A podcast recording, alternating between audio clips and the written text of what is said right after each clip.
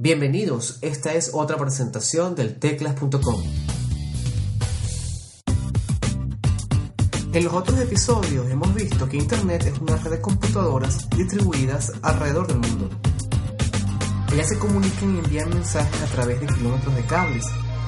Los mensajes salen de nuestra computadora usando el módem.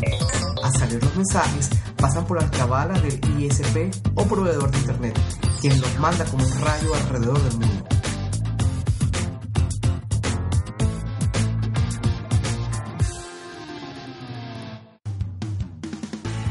Pero ¿cómo encuentran el destino los mensajes y cómo se devuelven a nuestras computadoras sin perderse?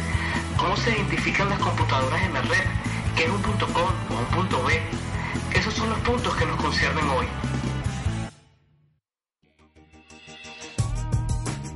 Para que un mensaje no se pierda en la red necesitas saber a dónde va. Cada computadora conectada a Internet tiene un nombre diferente, así como cada una de las personas tiene un número de cédula o de pasaporte.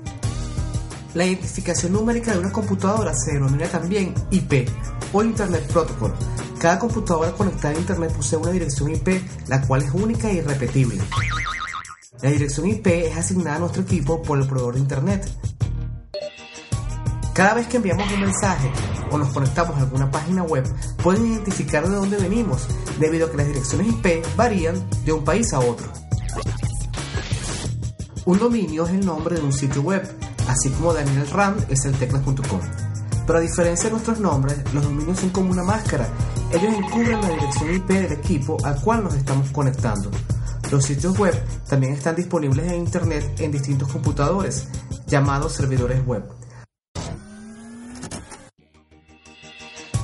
Los servidores web son computadores con gran capacidad de trabajo y de comunicación.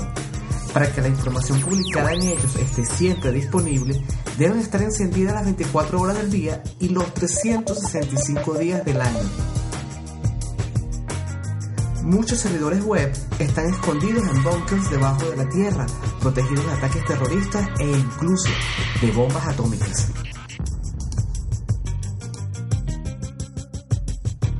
Veamos ahora los dominios. Un nombre propio puede señalar la nacionalidad y origen de una persona. Los dominios sirven de igual forma para clasificar un sitio web. Cuando una página tiene como apellido .com, se refiere a un sitio con fines comerciales, pero si termina en edu, a un sitio con fines educativos.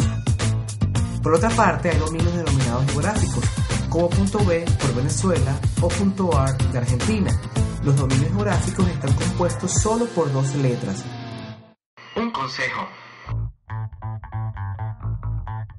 Siempre escribe con cuidado la dirección o dominio de la página web a la cual te quieres conectar. Si cometes un error, no llegarás a tu destino.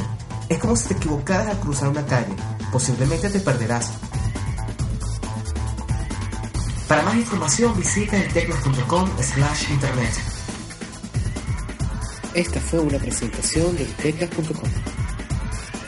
Narró para ustedes Gabriel Francés.